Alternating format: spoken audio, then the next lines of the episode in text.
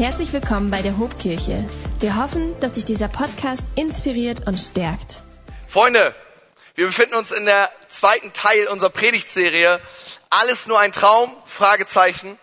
Und wir gehen mit großen Schritten auf Weihnachten zu. Und wir haben uns gesagt, dass wir ähm, Themen, die relevant sind in der Gesellschaft, thematisieren wollen. Und an dem heutigen Morgen schauen wir uns das Thema digitale Medien an und was sie mit uns und unserer Seele und unserem geistlichen Leben zu tun haben. Und ich will beten und dann starten wir rein.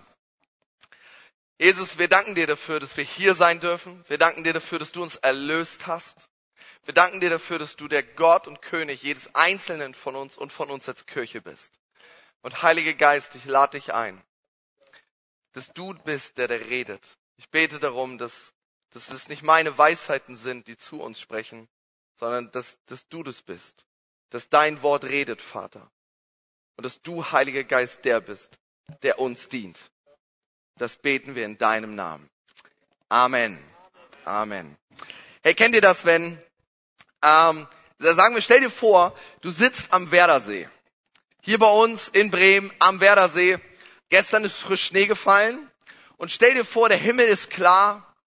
Und auf einmal geht die Sonne unter und du denkst dir, krass, Schnee ist frisch gefallen, der Himmel ist aufgezogen, die Sonne geht unter, richtig schöner Moment, du hast ein paar gute Freunde mit dabei, am besten habt ihr noch was zu essen oder zu trinken dabei. Es ist ein richtig guter Moment und du hast zwei Minuten, bis die Sonne untergeht. Und du holst dein Handy raus und du versuchst den Moment festzuhalten. Und dann merkst du, oh, ich fotografiere mitten ins Licht das heißt, jetzt muss ich noch die Helligkeit einstellen und muss noch gucken, dass ich das runterregel, weil sonst ist das Bild einfach nur hell und nicht so schön und ähm, probierst das dann umzustellen, machst ein paar Fotos und auf einmal ist die Sonne weg. Und dann denkst du dir, ich habe den Sonnenuntergang verpasst. Alles, was ich gesehen habe, war das Display meines Handys. Aber dann denkst du, kein Problem. Ich habe ja ein Foto gemacht. Und dann holst du das Handy raus und denkst, Mist, Jetzt habe ich den Sonnenuntergang verpasst und ein schlechtes Foto. Freunde, was ich uns sagen möchte ist, ich glaube, dass unser Leben sich in den letzten 15 Jahren, wir alle wissen es, radikal verändert hat, oder? Vor 15 Jahren hätte kein Mensch ähm, vielleicht damit zugebracht, so viel am Handy zu sein wie wir heute. Und alles hat damit zu tun mit 2007. Was war 2007? 2007 ist das erste iPhone auf den Markt gekommen, das erste Smartphone in den Jahren drumherum ähm, haben wir Facebook kommt auf den Markt, Twitter kommt auf den Markt, die Vorläufer der sozialen Medien. Es ist das erste Jahr der Cloud. Was die Cloud ist, wissen auch nicht alle in diesem Raum. Das erste Jahr der, des App Stores. Viele, viele Möglichkeiten. Und ich habe mal geguckt, 2016 hat ein durchschnittlicher Smartphone-Besitzer sein Handy ungefähr 2600 Mal am Tag berührt. Bei Erwachsenen führt das zu einem Medienkonsum von zweieinhalb Stunden. Bei Millennials, der jüngeren Generation, zu fünf. Achtung, vor fünf Jahren. Ich habe euch mal was mitgebracht. So sieht das heute aus. Im Jahr 2020 wurde eine Studie durchgeführt, Global Youth Culture. Für mich als Jugendleiter ganz interessant. Und es wurden 8000 Teenager zwischen 13 und 19 analysiert. Und wir haben sieben Stunden Medienkonsum in der heutigen Zeit. Es ist schon zwei Stunden mehr als noch vor fünf Jahren. Und fast ein Drittel der Teenager heutzutage verbringt zehn Stunden mit digitalen Medien. Ich habe uns noch eine Folie mitgebracht. Ähm, das kennen wir alle. 97 Prozent der Teenager gucken jeden Tag Videos, Netflix, YouTube, was auch immer. Ganz ehrlich, das kennen wir alle. Ich frage mich nur, was die anderen drei Prozent machen. Das, ich habe die ganze Studie durchgesehen und konnte das nicht rausfinden. Keine Ahnung. Auf jeden Fall, wir alle wissen, ich erzähle euch nichts Neues. Wir alle wissen, ähm, dass wir viel Medien konsumieren. Das Spannende fand ich, als die Teenager befragt wurden nach ihren persönlichen Problemen. Und ich habe euch was mitgebracht. Auf die Frage hin nach persönlichen Problemen antworten 64 Prozent der Teenager mit Loneliness, mit Einsamkeit. Und ich dachte, krass, oder? top vernetzt, alle Möglichkeiten der Welt, mehr Möglichkeiten als vor alle Jahrzehnte vorher und trotzdem einsam. Alle Möglichkeiten der Welt und trotzdem einsam. Und das ist, nicht, das ist nicht die einzige Studie, die zu so einem Schluss kommt. The Atlantic, ein amerikanisches Magazin, hat die Entwicklung in der Gesellschaft seit 2007 untersucht. Seit dem Release des iPhones und 2010 seit dem Release des iPads. Und sie haben herausgefunden, dass seit 2007 zunehmend weniger soziale Interaktion stattfindet. Ich habe so mehrere Graphen auf meinem Computer gehabt. Die Kurve fällt konstant seit 2007. Wir haben zunehmend weniger Zeit mit Freunden, vor allem junge Leute, die einfach nur Zeit mit Freunden draußen verbringen, fällt seit 2007 stetig. Dating, soziale Interaktion, ist seit 2007 um 18 Prozent ebenfalls gefallen. Zwei Sachen haben zugenommen. Zwei Sachen. Das erste, Schlafmangel. Und das andere, das Gefühl, einsam zu sein. Top vernetzt und trotzdem einsam. Ich dachte, krass, ist auch irgendwie ein Widerspruch in sich. Aber dann dachte ich, nee, Moment mal. Irgendwie macht es Sinn, oder? Weil ich glaube, ganz oft unterliegen wir einem Problem, das wir vielleicht sogar als Scheinwelt betiteln könnten. Ey, ja, wir haben auf Instagram mehrere hundert Follower, aber wen davon triffst du wirklich? Wer ist davon wirklich dein Freund, deine Freundin? Oder machen wir es noch drastischer, noch praktischer. Du hast hunderte, manche über tausend Nummern in ihrem Telefon. Aber wie viele Leute davon kannst du wirklich anrufen, wenn es dir schlecht geht? Ey, wir merken, dass die realen und digitalen Welten ineinander verschlungen sind. Grenzen verschwinden und wir uns in einer neuen Realität der Digitalisierung befinden. Und auch die Folgen bleiben nicht einfach nur so stehen und sind dieselben wie vor 10 oder 15 oder 20 Jahren. Was ich unglaublich krass fand, ähm, ist, als Teenager befragt wurden nach den sozialen Medien, sagen fast die Hälfte, ich glaube es waren ungefähr 47 Prozent, dass ihnen Social Media manchmal oder sehr oft dazu verhilft, traurig, suizidal oder depressiv zu sein. Fast die Hälfte, 47 Prozent. Das fand ich krass, oder? Fast die Hälfte der Teenager gibt an, ja, Social Media tut mir nicht gut. Und dann habe ich was anderes gefunden, was unglaublich spannend ist. Ähm, Instagram und Facebook, die heutzutage ein und dieselbe Company sind, haben all diese Gerüchte gehört und dann haben sie gedacht, wir wollen mal gucken, ob das wirklich stimmt. Und sie haben eine interne Nutzeranalyse durchgeführt. Sie haben die junge Generation in den Blick genommen und sie wollten wissen, schaden unsere Plattformen tatsächlich so stark, wie das alle immer behaupten. Und jetzt musst du dir vorstellen, jetzt sitzen die Bosse der Bosse der Bosse in einer internen Präsentation und schauen sich die Untersuchungsanalysen an. Ein paar Dinge davon sind online veröffentlicht. Und auf einer internen, eine interne Präsentationsfolie steht Folgendes. Dort schreibt Facebook selber, wir verschlimmern die Probleme, die Mädchen in Bezug auf ihr eigenes Körperbild haben, bei einem von drei Teenager-Mädchen. Zu der Aussage kommt Facebook selber. Kein Magazin, keine Zeitung, keine Teenager. Zu der Aussage kommt Facebook selber. Dass sie sagen, wir verschlimmern den Zustand bei einem von drei Mädchen. Ich finde, das ist ein ziemlich hoher prozentualer Anteil, oder nicht? Ey, und jetzt haben wir ein bisschen mehr die, die junge Generation in Blick genommen. Aber was ist, was ist mit dem Rest? Was ist, wenn du aufgewachsen bist ohne Smartphone? Was ist, wenn diese Studien nicht so stark auf dich zutreffen? Ich glaube, dass die Veränderungen in den letzten Jahren uns alle betreffen, oder? Ich meine, das Leben ist schneller geworden, effizienter geworden. Wir haben sowas wie eine Leistungsgesellschaft und sowas wie eine Sofortgesellschaft. In meiner Bachelorarbeit habe ich mich mit dem Stressreport 2019 auseinandergesetzt. Das ganze letzte Jahrzehnt, sagen Arbeitsmediziner, geht Stress konstant nach oben und die Work-Life-Balance konstant nach unten. Das ganze letzte Jahrzehnt.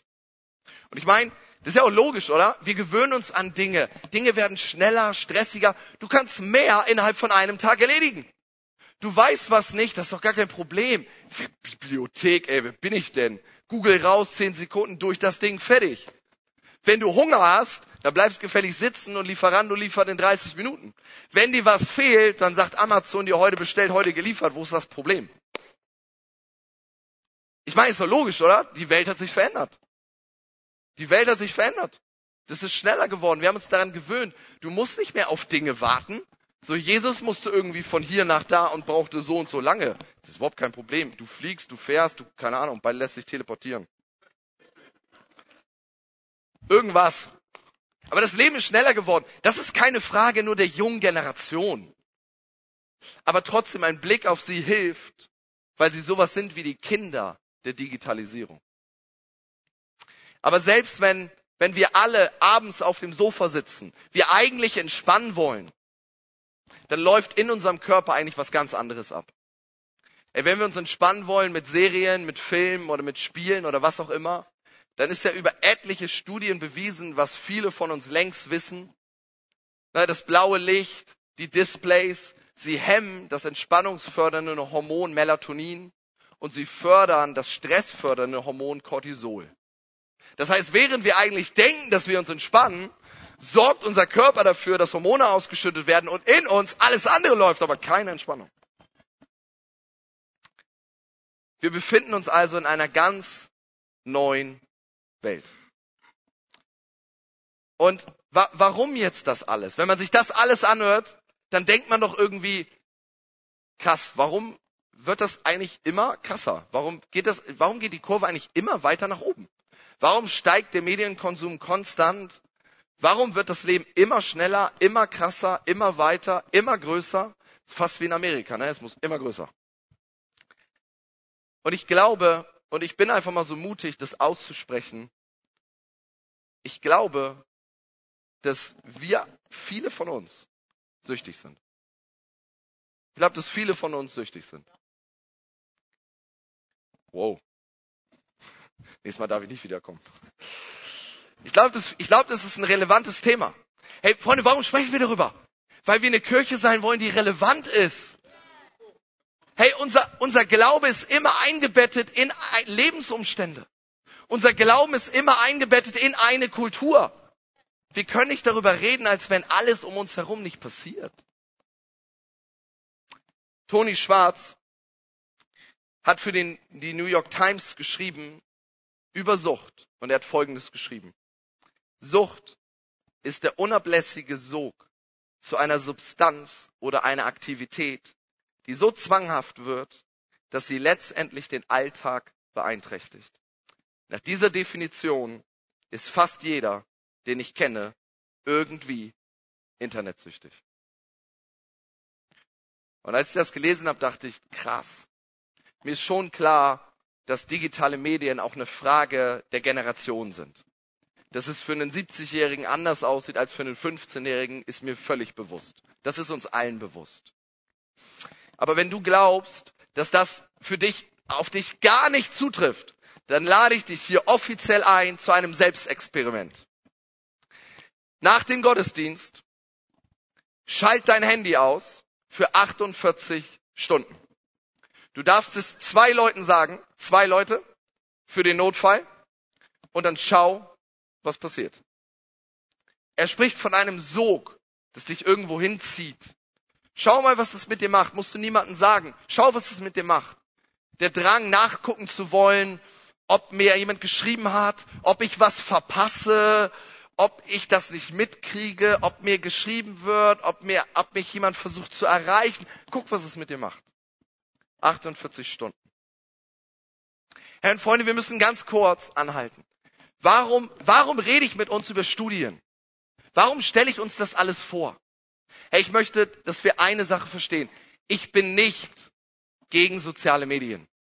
Und wir als Kirche wollen auch nicht dafür bekannt sein, wogegen wir sind. Wir wollen dafür bekannt sein, wofür wir sind, und das ist Jesus. Das ist allererster Linie Jesus. Und deswegen will ich keine, ich will keine Schwarzmalerei betreiben. Ich will nicht sagen, dass das alles schlecht ist und nicht stimmt und dass du alles weglassen musst. Freunde, das will ich nicht sagen. Social Media hat viele, viele gute Seiten. Wir können auf Missstände in der Gesellschaft hinweisen. Wir können Informationen schneller transportieren. Viele Leute, Lebensqualität steigert sich, Nachrichten, die weitergeschickt werden können. Und wir als Kirche, spätestens seit Corona, hat fast jede Kirche eine Videokamera und streamt die Nachricht von Jesus Christus in die Welt. Also nein, ich stehe hier nicht, weil ich denke, Leute, das ist alles schlecht. Darum geht's mir nicht. Aber ich glaube, ich glaube, dass diese Geschäftigkeit und dieser Stress etwas mit unserem inneren Menschen, mit unserer Seele und auch mit unserer Beziehung zu Gott macht. Ich meine, was ist die prominenteste Frage oder Antwort auf die Frage, wie geht's dir gerade? Ich glaube, eine der prominentesten Antworten ist, gut, aber stressig. Gut, aber viel zu tun. Gut, aber To-Do-Liste ist voll. Mir geht's gut, aber das Leben ist busy, das Leben ist voll. Freunde, eine Sache stimmt für alle Generationen und für jeden Menschen auf dieser Erde. Unser Leben hat sich verändert. Unsere Möglichkeiten haben sich verändert. Die Geschwindigkeit hat sich verändert, aber unsere Seele nicht. Haben wir den Punkt? Unser Leben hat sich verändert, aber unsere Seele nicht. Unsere Seele hat sich nicht verändert. Dallas Willard, ein amerikanischer Philosoph und Schriftsteller, schreibt Folgendes. Er schreibt, Hurry is the great enemy of spiritual life in our day. Auf Deutsch, Geschäftigkeit, Stress ist der Feind jedes spirituellen Lebens in, der, in den heutigen Tagen.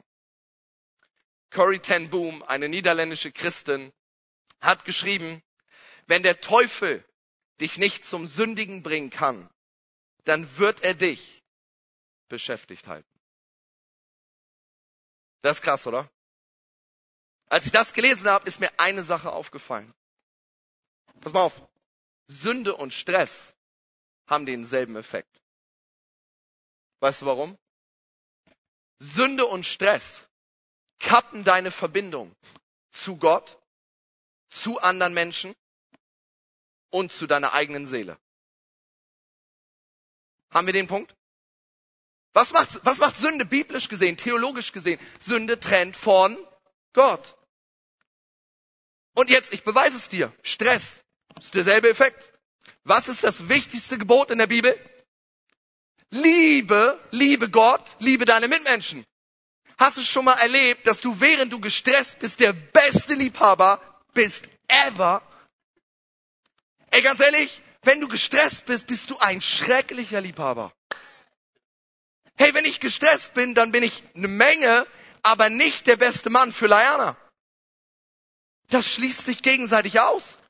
Weil Liebe braucht Zeit, Energie, Aufwand. Das sind alles Dinge, die beim Stress völlig in den Hintergrund treten. Ey, hattest du schon mal ein ey, mega Date? Zwei Minuten? Während du versuchst, die Bahn zu erreichen und E-Mail zu schreiben? Nein.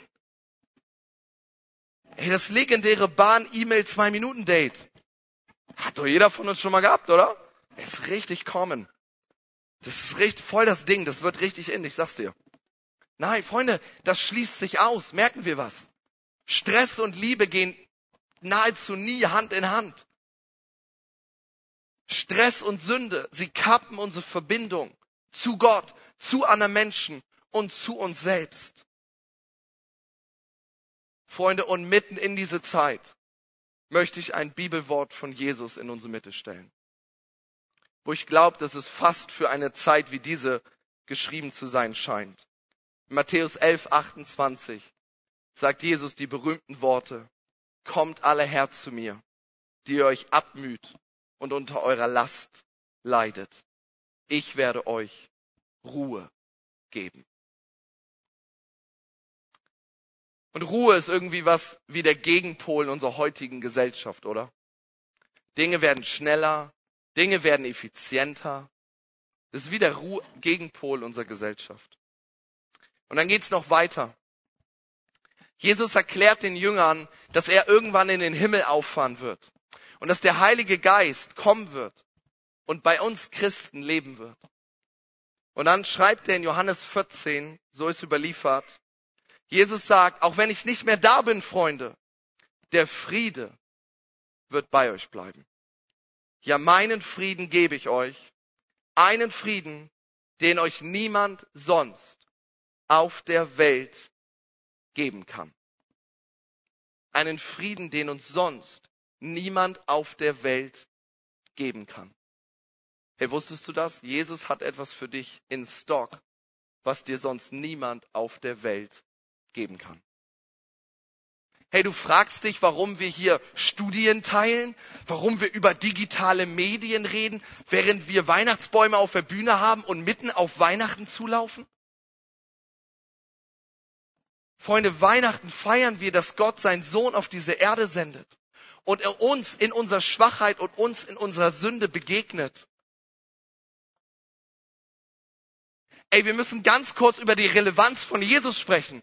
Weil wenn Jesus nichts für uns parat hätte, dann wäre die Art und Weise, dass er auf die Welt kommt, völlig egal. Wenn Jesus nicht wirklich Wahrheit ist, wenn Jesus nicht das ist, was die Bibel sagt, dass er Gottes Sohn ist, dass für deine Sünden gestorben ist, dass er befreien kann, dass er retten kann, dass er heilen kann und dass er retten und heilen wird in Zukunft. Wenn das nicht die Wahrheit ist, dann wird es unser Leben nicht verändern. Aber das Gegenteil stimmt genauso. Wenn es die Wahrheit ist, dann gibt es mehr. Dann ist mehr zu erleben, mehr zu glauben, mehr Ruhe und mehr Frieden da, als wir ihn gerade erleben.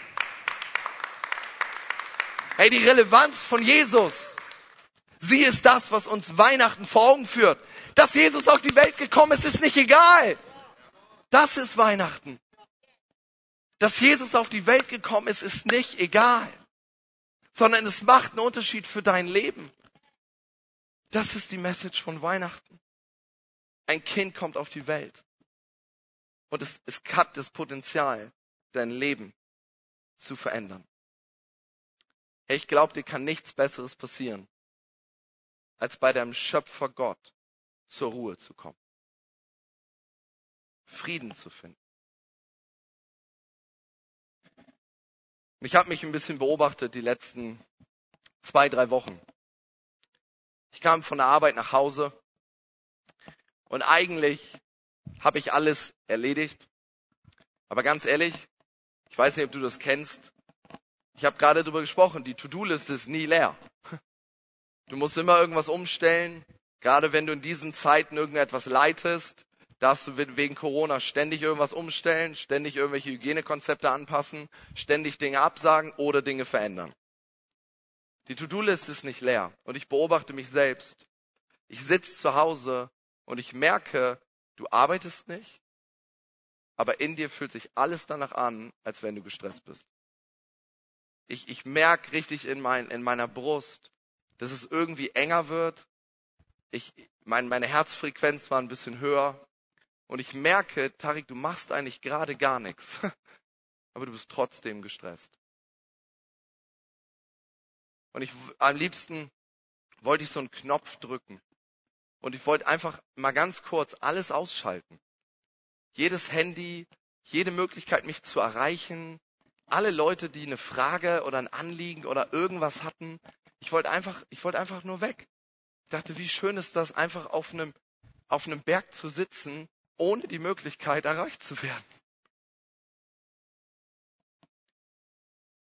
Ey, und mitten, mitten in diese Zeit kommt eine Frage in meinen Kopf, die mich das ganze Jahr beschäftigt hat.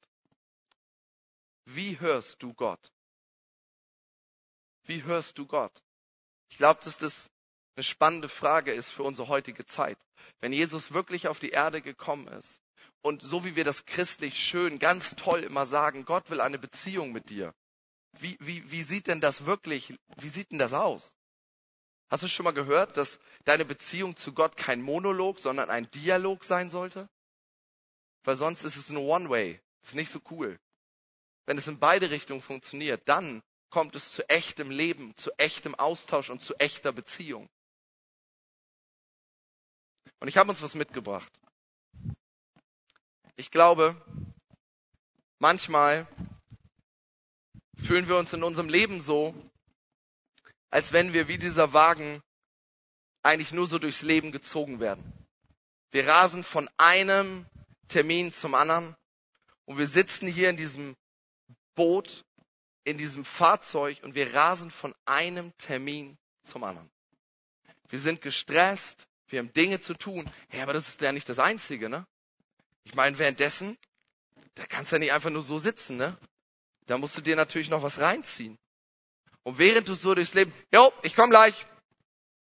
Hallo? Hallo? Ja? Okay? Jo. Wir bieten rechts ab, rechts ab, jo. Ja, ja, Deadline mache ich noch, mache ich noch. Was hast gesagt? Was hast gesagt?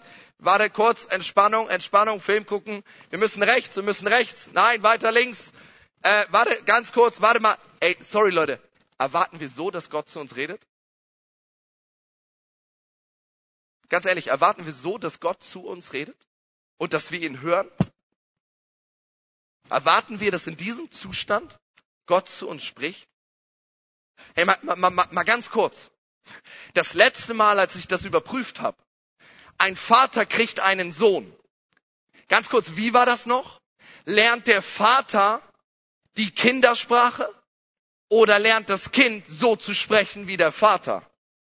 Oh, das ist deep. Hey, mal ganz kurz. Wie, wie war das noch? Wie war das noch? Der Vater lernt sich zu verhalten wie das Kind oder lernt das Kind sich so zu verhalten wie der Vater? Hey Freunde, wenn wir Gott hören wollen in einer Gesellschaft, die so schnell ist wie diese, dann stelle ich die These in den Raum, dass nicht Gott sich verändern muss, sondern wir uns verändern müssen. Erwarten wir so tatsächlich, Gottes Stimme zu hören? Erwarten wir wirklich so, Gottes Stimme zu hören? Völlig gestresst, von einem Termin zum anderen, beballert mit Sachen. Ey, wenn wir Gottes Stimme hören wollen, ey, dann glaube ich nicht, dass Gott derjenige ist, der sich verändern muss, sondern dass wir die Leute sind, die sich bewegen müssen. Hey, was haben, was haben wir eben gelesen? Jesus lädt die Leute ein. Matthäus 11. Er sagt, kommt her zu mir, die ihr mühselig und beladen seid. Freunde, kurze Quizfrage. Wer ist derjenige, der einlädt? Wer ist derjenige, der da steht? Wer ist derjenige, der bereit ist? Wer ist derjenige, der Zeit für dich hat? Wer ist derjenige, der dir helfen möchte? Wer ist derjenige, der wartet und die Arme weit hat und sagt, komm her zu mir? Und wer sind die Leute, die sagen, okay, okay, ich muss mich bewegen, ich muss aus meinem Stress raus, ich muss aus meinem Alltag raus. Ich muss ausbrechen. Ich bin derjenige, der zu Jesus kommt. Wenn da steht, kommt her zu mir, die ihr mühselig und beladen seid. Wer sind die Leute, die sich bewegen müssen? Erwarten wir, dass wir in diesem Zustand eine enge Beziehung zu unserem Schöpfergott aufbauen können? Oder ist es vielleicht unser Job, dass wir Dinge einfach mal ausschalten müssen, weglegen müssen und bei Gott Ruhe finden Ich habe in diesem Jahr für mich ein paar Veränderungen angestoßen und ich hoffe, ich bin noch lange nicht am Ende damit. Ich habe ungefähr zwei Tage in der Woche, wo ich versuche, mein Handy vor 11 Uhr nicht anzufassen. Das allererste, was ich morgens mache, ist, dass ich bete, dass ich meine Antennen ausrichte auf die Frequenz Jesus und dass ich mich danach erst um all die Dinge kümmere, die der Tag für mich bereithält. Morgen ist Montag. Morgen haben ich und meine Frau unseren freien Tag Und ich habe mir das in der letzten Zeit zur Angewohnheit gemacht, dass ich aufstehe, dass ich dusche und dass ich Zähne putze, dass ich nichts frühstücke und dass ich vor allem mein Handy nicht anfasse. Und das Erste, was ich mache, ist, ich gehe spazieren. Ich gehe spazieren und ich versuche meine Antennen auszurichten auf die Frequenz Jesus. Und es war, es war einer dieser Spaziergänge, wo ich kein Smartphone dabei hatte, wo ich keine Uhr dabei hatte. Ich hatte überhaupt nichts dabei. Und ich laufe und plötzlich kommt ein Gedanke in meinen Kopf. Und ich sag dir ganz ehrlich, ich war mir nicht sicher, ob das meine Gedanken sind oder ob das der Geist Gottes ist, der gerade zu mir redet. Auf jeden Fall hatte ich das Gefühl, dass ich einem Mädchen aus unserer Jugendarbeit einfach nur eine banale Sache schreiben soll, ob sie Lust hätte, bei einer Sache mitzuhelfen. Und ich dachte, ja, keine Ahnung, völlig banal. Weiß ich nicht. Keine Ahnung, wie du darauf kommst. Aber ich dachte, ey, wenn es meine Gedanken sind, völlig egal, aber wenn es Gottes Gedanken sind und er mir was sagen möchte, ja, dann probiere ich das besser aus. Also komme ich zu Hause an, ich schnapp mir mein Handy und ich schicke diese völlig banale Nachricht los. Ein paar Tage passiert gar nichts. Und ich glaube, eine Woche später ungefähr ähm, erzählt sie mir die Geschichte auf der anderen Seite dieser Nachricht. Und sie erzählt mir, dass, dass sie ein bisschen das Gefühl hatte, dass sie außen vor ist und dass sie sich nichts lieber gewünscht hätte, als mit einbezogen zu werden, gesehen zu werden, gebraucht zu werden, um mitarbeiten zu dürfen. Und in dem Moment, als ich ihr die Nachricht geschrieben habe, sagte sie, hat sie gerade mit einer Freundin diesen Gedanken geteilt und hat ihr gesagt, ey, ich wünschte, mich würde jemand sehen ich wünschte, ich, ich könnte mitarbeiten. Ich, ich wünschte, ich könnte mit dabei sein. Und dann erzählt sie mir, genau in dieser Situation, wo sie noch mit dem Mädchen, mit ihrer Freundin spricht, schreibe ich hier diese Nachricht, nicht zu wissen, ob das meine Gedanken oder Gottes Gedanken sind. Und sie fängt, so hat sie mir im Nachhinein erzählt, in dieser Situation vor ihrer Freundin an zu heulen, weil sie denkt, wie krass ist das? Ich erzähle dir gerade meine Gedanken. Ich erzähle dir gerade von den Dingen, die in mir abgehen. Und jetzt schreibt, schreibt er mir und fragt mich, ob ich mitarbeiten möchte, sieht mich, sagt mir, was, was er glaubt, was, was dran sein könnte. Und sie ist so überwältigt in dieser Situation, dass sie einfach anfängt zu heulen. Und ich, ich höre das und ich gehe weg und denke, Gott, du bist so gut. Gott, du bist so gut. Du hast einfach, du hast einfach das richtige Timing. Du hast einfach das richtige Timing. Aber Freunde, ich stelle einfach mal die These in den Raum, dass ich dieses Reden nie gehört hätte, wenn ich Kopfhörer aufgehabt hätte. Es gibt eine Geschichte in der Bibel, die steht in 1. Könige 19. Da ist ein Mann Gottes, Elia, der sich in einer Höhle versteckt. Und Gott möchte zu ihm reden und veranstaltet einen ganz großen Zirkus. Und wir lesen uns das mal eben durch. Da sagt Gott zu Elia, komm aus deiner Höhle heraus und tritt vor mich. Denn ich will an dir vorübergehen. Auf einmal zog ein heftiger Sturm aus, riss ganze Felsbrocken aus dem Berg heraus und zerschmetterte sie. Und Elia denkt, Alter, wenn das hier so abgeht, dann muss Gott persönlich herkommen. Aber der Herr war nicht in dem Sturm. Als nächstes bebte die Erde. Und Elia denkt sich, also wenn jemand die Erde zum Beben bringen kann, dann ja wohl Gott.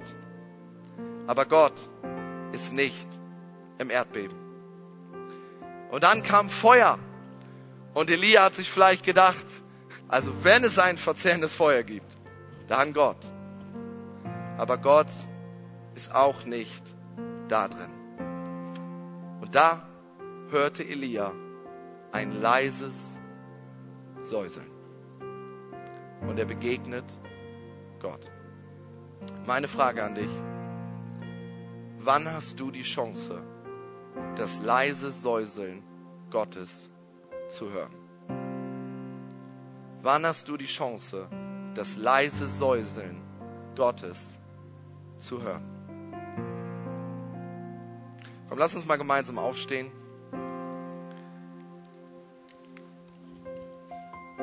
Und wir wollen gemeinsam beten.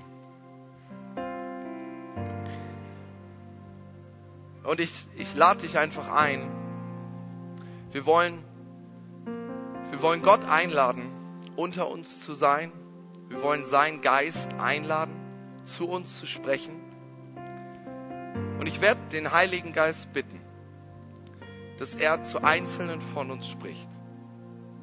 Ich weiß nicht, wie deine Lebenssituation aussieht, aber ich werde beten, dass der Geist Gottes in den nächsten Minuten zu dir spricht. Und ich lade dich ein, dass du deine Herzen weit machst, hinzuhören und das Säuseln zu vernehmen. Gott, und ich bitte dich, ich bitte dich, dass du kommst dass du hier bist und dass du dich in unserer Mitte bewegst. Heiliger Geist, ich möchte dich bitten, dass du zu einzelnen Leuten sprichst, dass du zu uns redest.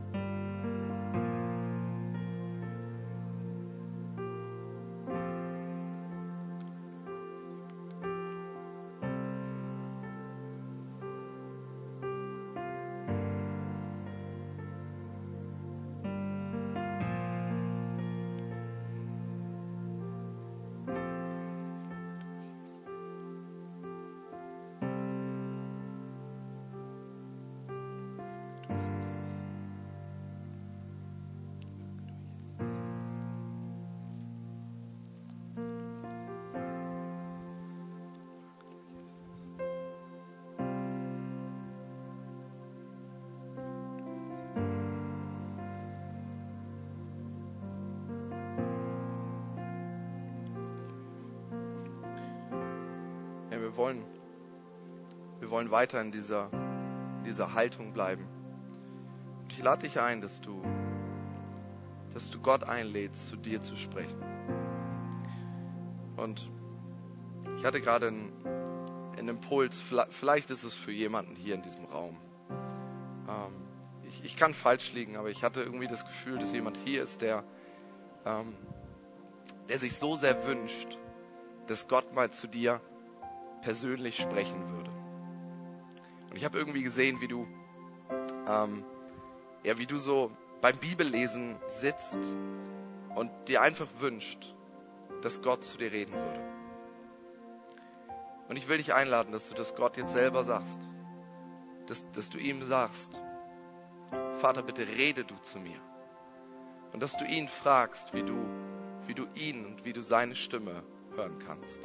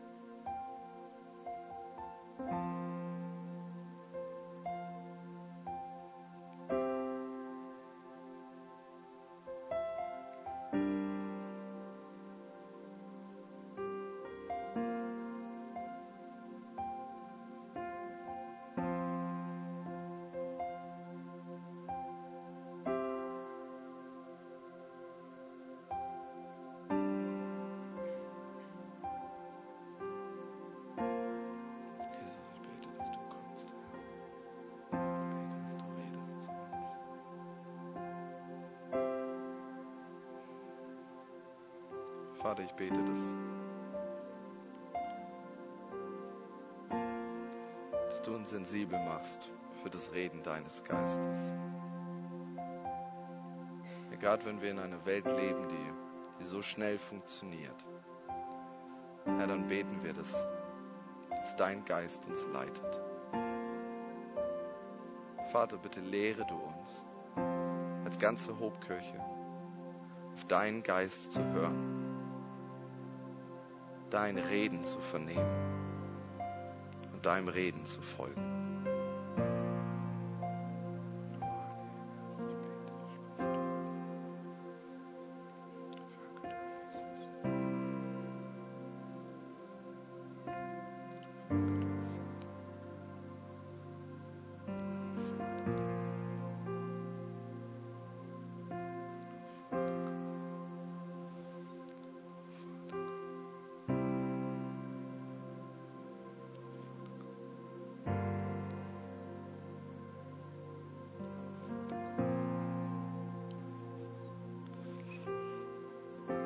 Vielleicht bist du hier und du hast diese Beziehung zu Jesus nicht. Wir wollen dich als Kirche einladen und dir sagen, du kannst diesen Jesus als dein Retter und Herr und Erlöser am heutigen Tag annehmen. Und ich werde dich gleich bitten, äh, mir deine Hand zu zeigen, wenn du für dich eine Entscheidung treffen möchtest, heute Jesus nachzufolgen die Entscheidung zu treffen, dein Leben mit ihm zu führen. Und dann möchte ich einfach, dass wir zusammen als Kirche beten. Hey, und das Hand und das Beten, die, die sind nicht für mich, die sind nicht für uns als Kirche oder für deinen Nebenmann. Hey, das ist einfach nur ein Zeichen, wo du sagst, Gott, ich möchte das. Gott, ich will das. Gott, ich will, dass du die Nummer eins bist und ich will Jesus Christus folgen. Hey, von daher, wenn du hier bist und du sagst, du möchtest Jesus nachfolgen, dann zeig mir doch kurz deine Hand. Zeig mir kurz deine Hand, wenn du hier bist und sagst, okay, du willst Jesus folgen. Du willst ihm nachlaufen.